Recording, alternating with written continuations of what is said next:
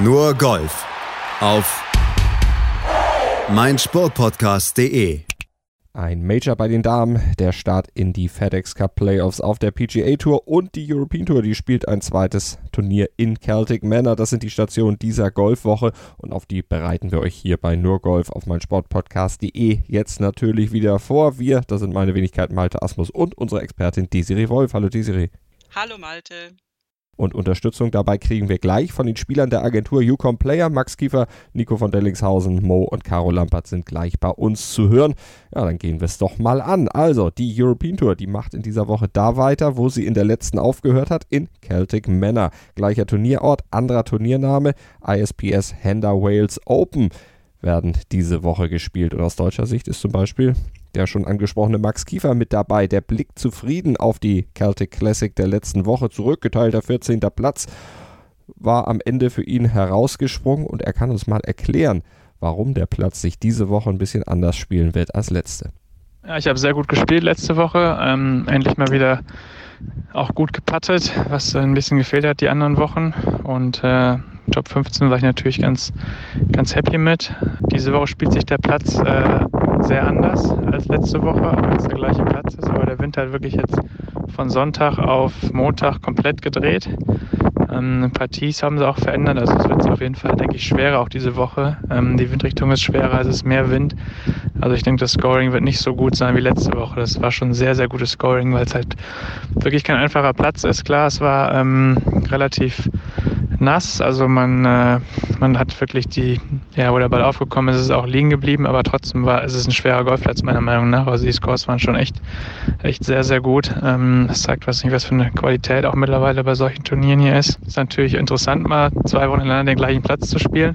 Habe ich einmal vorher gehabt schon mal, ähm, bei den Australian Masters und dem World Cup damals, das ist aber schon ein paar Jahre her. Aber ähm, ja, ich habe gestern ein bisschen ruhig gemacht. Heute 18 Loch gespielt. Also eigentlich eine ganz normale Turniervorbereitung. Ist natürlich gut, dass man nicht, nicht reisen muss zwischen den Turnieren. Und äh, ich habe exakt die gleichen Startzeiten wie letzte Woche. Hoffentlich kann ich dann morgen früh am Donnerstag direkt eine gute Runde spielen und äh, freue mich auf die Woche. Ebenfalls voller Vorfreude ist Nikolai von Dellingshausen. Der hatte es letzte Woche nicht ins Wochenende geschafft, war dann zunächst wieder zurück nach Hause geflogen. Mittlerweile ist er zum Zeitpunkt unserer Produktion, unserer Aufnahme aber wieder zurück auf der Insel. Nico, wo genau? Ja, ich bin gerade in Heathrow gelandet. Ich hoffe, man versteht mich durch die äh, Maske einigermaßen. Wenig los. Habe mich jetzt für eine relativ späte Anreise hier entschieden weil äh, ja, ich den Platz schon kenne. Wir spielen jetzt die zweite Woche hintereinander denselben Golfplatz, den 2010 Course im Celtic Manor Resort. Ehemaliger Ryder Cup Platz von 2010, wo Europa auch gewonnen hat. Super cooler Golfplatz, also freue mich wirklich auf die Woche. Habe jetzt zu Hause ein bisschen Energie getankt nach dem verpassten Cut in der letzten Woche. Mm, tat echt gut und äh, ja, wie gesagt, deshalb auch diese sehr späte Anreise jetzt äh, hier wieder zurück Richtung London bzw. Wales. Morgen gibt es eine Proberunde mit Bernd Ritthammer zusammen. Und äh, dann gehe ich dem ein bisschen auf die Nerven, was auch schön ist. Äh, ja, und dann geht es los um äh, 10.56 Uhr, glaube ich, am Donnerstag. Und dann als äh, letztes um 3.06 Uhr oder sowas am Freitag. Also ein bisschen ausschlafen. Ansonsten alles entspannt. Freue mich auf die Woche und wir hören uns. Na, das machen wir hoffentlich schon am Montag bei Nur Golf mit einem guten Ergebnis im Gepäck. Außer Max und Nico sind aus deutscher Sicht ja auch noch Sebastian Heisele, Hurley Long, Marcel Sieben und Bernd Ritthammer am Start. Und da haben wir ja gehört, Bernd Ritthammer, der muss sich auf der Trainingsrunde vor dem Turnierstart noch ein bisschen von Nico von Dellingshausen ärgern lassen. Wir haben es eben von Nico erzählt bekommen. Ansonsten ist Zweifach-Turniersieger Sam Horsfield in Wales mit dabei. Renato Paratore tiet auf. Das sind die beiden höchstgerankten im Race to Dubai Stand jetzt. Thomas Peters, der gibt sich nach insgesamt starker letzter Comeback-Woche auch erneut die Ehre. Außerdem ist Eddie Pepperell dabei, Hao Tong Lee. Das sind die, die von der Weltranglistenposition her das Line-Up in Wales anführen. Nicht in Wales dabei ist übrigens Mo Lampert. Moritz, von wo meldest du dich heute bei Nurgolf? Ich melde mich aus Starnberg wo ich jetzt diese Woche ähm, die Starnberg Open auf der Pro Golf Tour spiele. Ich habe mich hier entschieden, hier mitzuspielen vor ungefähr äh, zweieinhalb Wochen, einfach aufgrund der Lage, dass ich nicht ganz genau weiß, wie es mit der Challenge Tour weitergeht, wann wir wieder spielen. Und dann ist es ein Platz, an den ich gute Erinnerungen habe. Ich habe hier vor zwölf Jahren mal gespielt und ähm, um ein bisschen Turnierpraxis zu sammeln. Habe jetzt in der ersten Runde gestern fünf untergespielt, heute leider eins über. In der ersten Runde lief es ganz gut, heute habe ich leider nicht gut gespielt, habe die Schläge in den Wind, ähm, war nicht gut, vor allem im mittleren Eisen. Und dann war es einfach schwer, Birdies zu machen. Aber trotzdem ähm, ist es schön, wieder ein Turnier zu spielen. Der Platz ist super im Zustand und ähm, die Wettkampfpraxis ist ganz wichtig. Einfach um auch zu schauen, ähm, wie das, was ich im Training anwende und was ich im Training versuche zu verbessern, wie das im Turnier funktioniert und gibt mir einfach ein besseres Bild davon, wo ich stehe, wo mein Spiel steht. Und das ist der Grund, warum ich hier mitspiele. Ja, da drücken wir natürlich die Daumen für die ausstehenden Runden und das gilt auch für die Damen bei der Women's Open. Laura Fünfstück, Caroline Masson, Sophia Popov, Olivia Cohn, Sandra Gahl, Esther Henseleit und auch Caro Lampert sind aus deutscher Sicht am Start, also eine ganze deutsche Phalanx.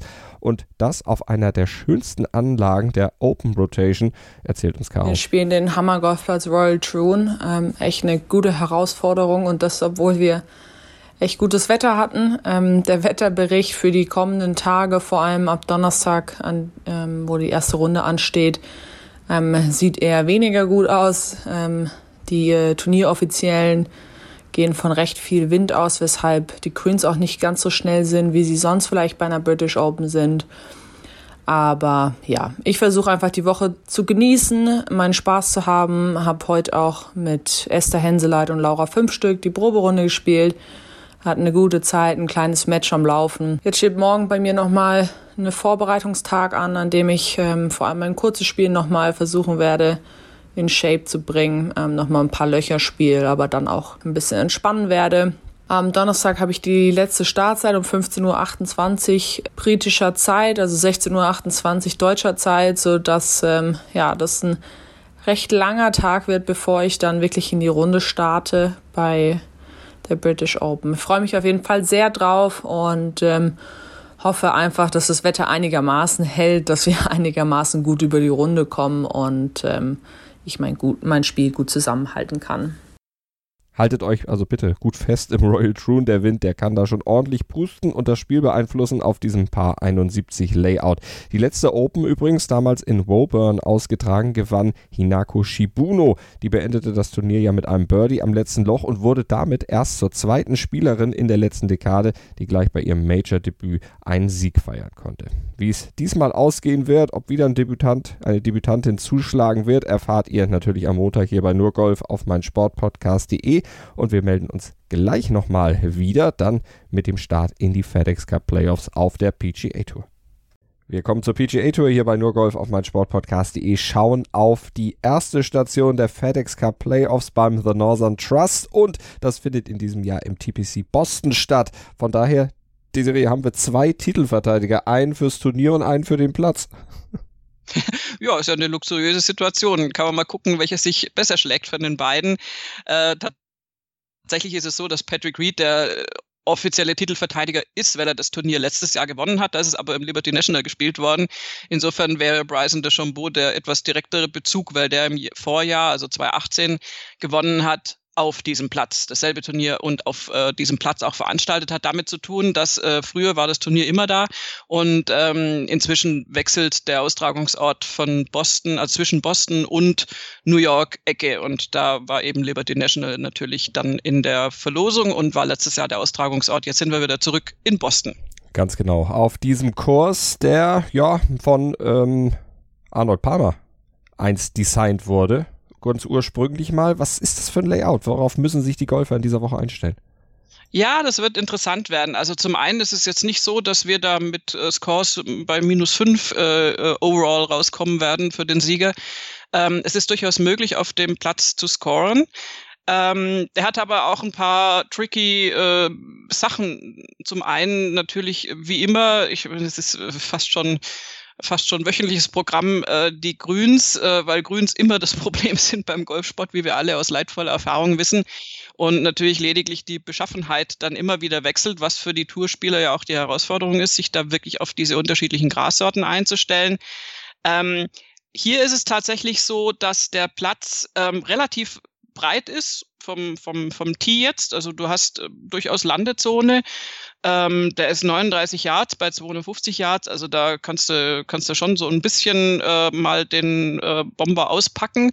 Und der Platz ist auch tatsächlich Ja, ich würde sagen, begünstigend für Longhitter. Es sind ein paar 71 Cores und ähm, ich könnte mir schon vorstellen, dass die, die da so richtig draufhauen auf die Pille, da einen kleinen Vorteil vielleicht sich rausspielen können. Auf der anderen Seite hat sich auch im, La im Lauf der Jahre immer wieder herausgestellt, dass auch Spieler, die ein äh, absolut astreines kurzes Spiel haben, äh, sich genauso behaupten können. Also es ist schon auch möglich, mit nicht einer Wahnsinnslänge auf diesem Platz einen komplett äh, wirklich sehr, sehr guten Score zu spielen. Auf jeden Fall sind die Fairways relativ breit, wenn wir das mal vergleichen mit TPC Harding oder auch Satchfield, also den Stationen der letzten Wochen.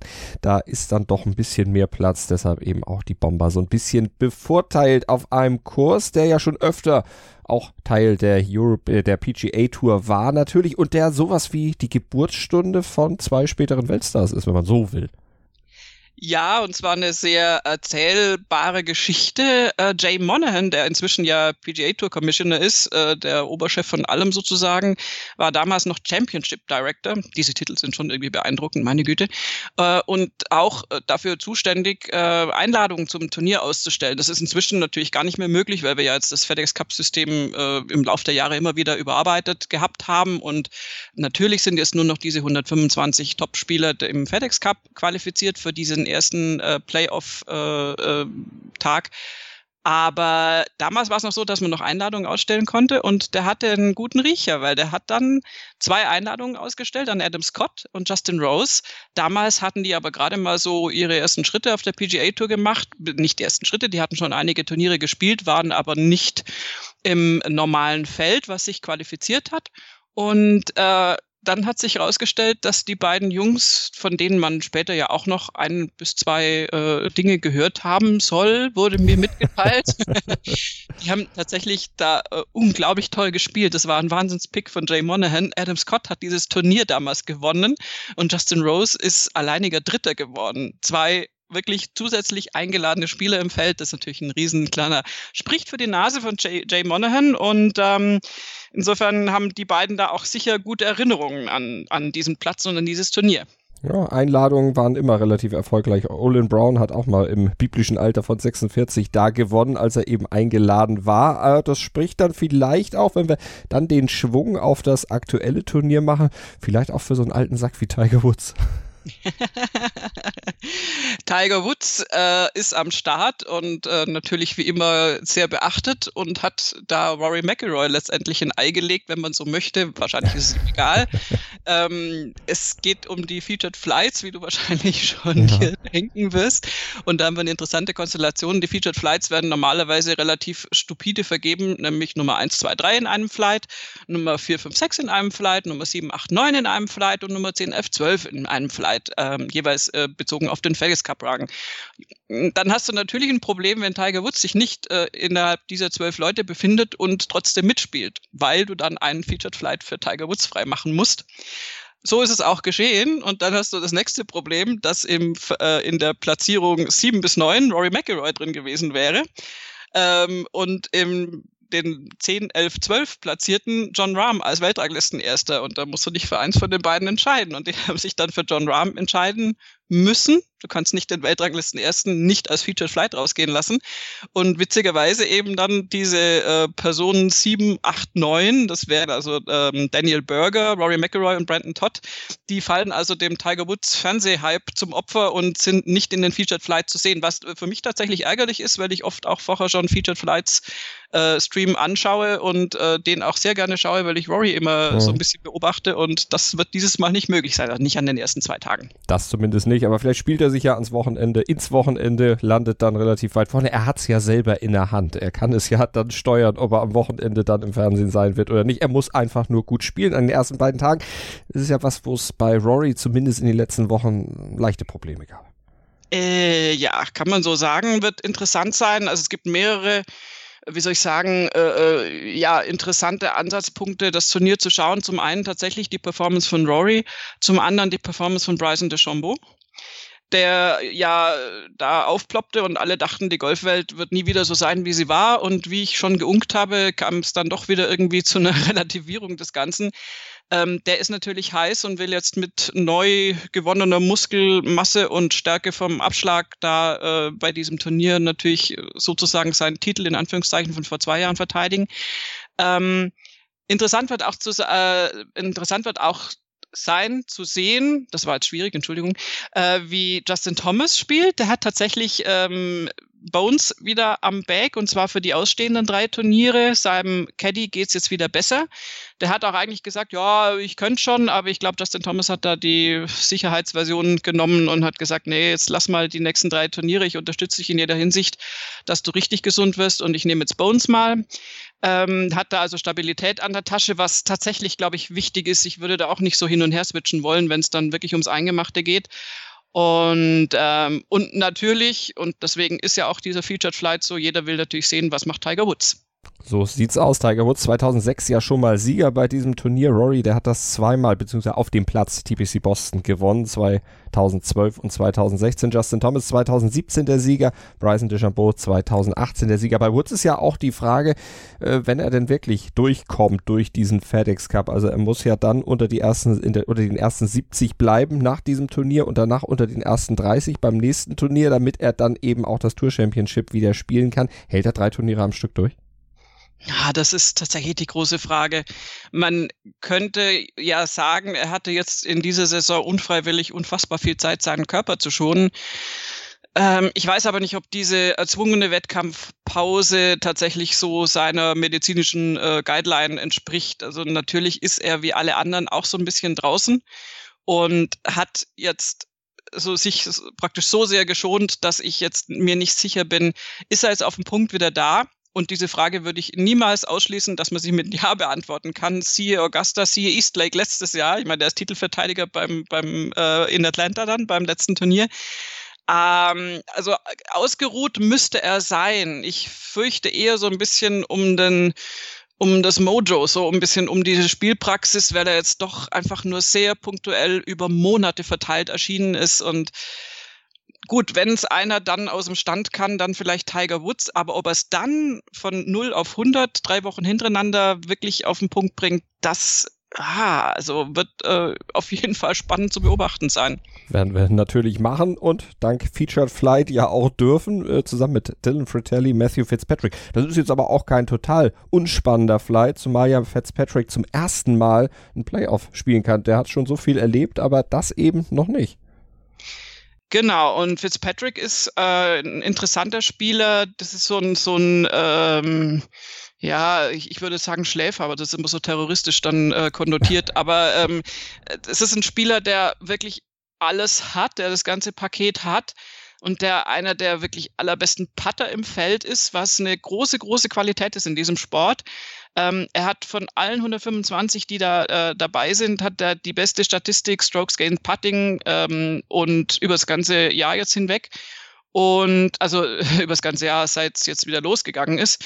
Und insofern ist der durchaus so jemand, der da sich nach vorne spielen kann, der auch schon bei Großereignissen sich immer wieder nach vorne gespielt hat das ganz große äh, Ereignis, also sprich jetzt ein Major-Gewinn oder FedEx Cup-Gewinn, steht noch aus, aber ähm, den würde ich mal nicht aus der Wertung nehmen. Und Dylan Fratelli hat trotz seiner ähm, Covid-19-Diagnose, ähm, Schrägstrich Erkrankung, er war ja, hat ja jetzt keine Symptome gezeigt, ähm, ist einer der beständigsten Spieler auf Tour. Ich bin ja durchaus auch, auch Fan von ihm, weil ich, weil ich, weil ich das mag, wie er spielt.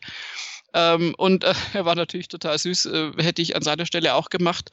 Ähm, wenn du das noch nicht seit Jahrzehnten gewohnt bist, der hat natürlich die SMS ähm, abge, äh, also gescreenshottet, wie sagt man da, weiß ich nicht, egal, ein Screenshot von der SMS gemacht, heute ist mein Deutsch leider völlig im Eimer, ähm, mit der Benachrichtigung der PGA für die Startzeit, dass er eben zusammen mit äh, Tiger Woods unterwegs ist.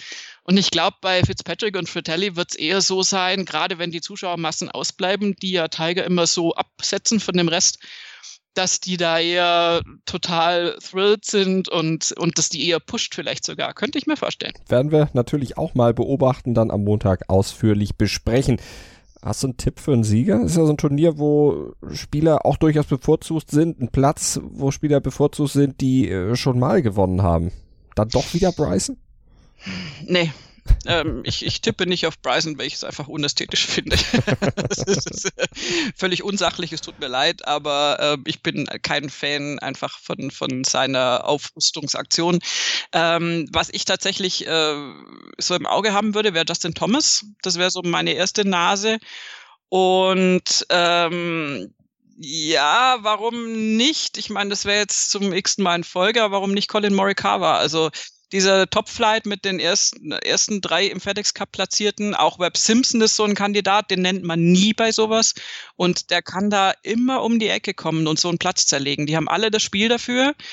Äh, Colin Morikawa jetzt nicht der super Long Hitter, aber kann das trotzdem wunderbar spielen. Also ich, ich wäre tatsächlich bei diesem Top-Flight sozusagen von der Platzierung her Weiß aber auch nicht, was John Rahm macht, wenn der jetzt da gerade irgendwie wieder Weltranglisten Erste ist und ähm, als äh, spanischer Torero seinen Platz verteidigen will, der kann das genauso spielen. Also irgendwo, ich werde aber tatsächlich in den Featured Flights irgendwo unterwegs, was jetzt wiederum Rory aus dem Spiel nimmt, aber ähm, bei dem bin ich mir gerade auch nicht sicher, was der so macht, weil es auch, wenn es dann um FedEx Cup geht, auch traditionell, wenn man sich die Statistiken ansieht oder überhaupt die Siegerlisten der vergangenen Jahre, das sind ganz, ganz oft Top-10-Spieler dabei, seltenst mal welche, die gewinnen und die unter 100 äh, in der Rangliste platziert sind. Also die großen Überraschungen, weiß ich nicht, ob die jetzt noch kommen. Das geht schon ans Eingemachte. Wir werden es am Montag analysieren, hier bei Nurgolf auf meinsportpodcast.de. Danke für euer Interesse heute und danke dir, Desiree. Gerne. Nur Golf auf meinsportpodcast.de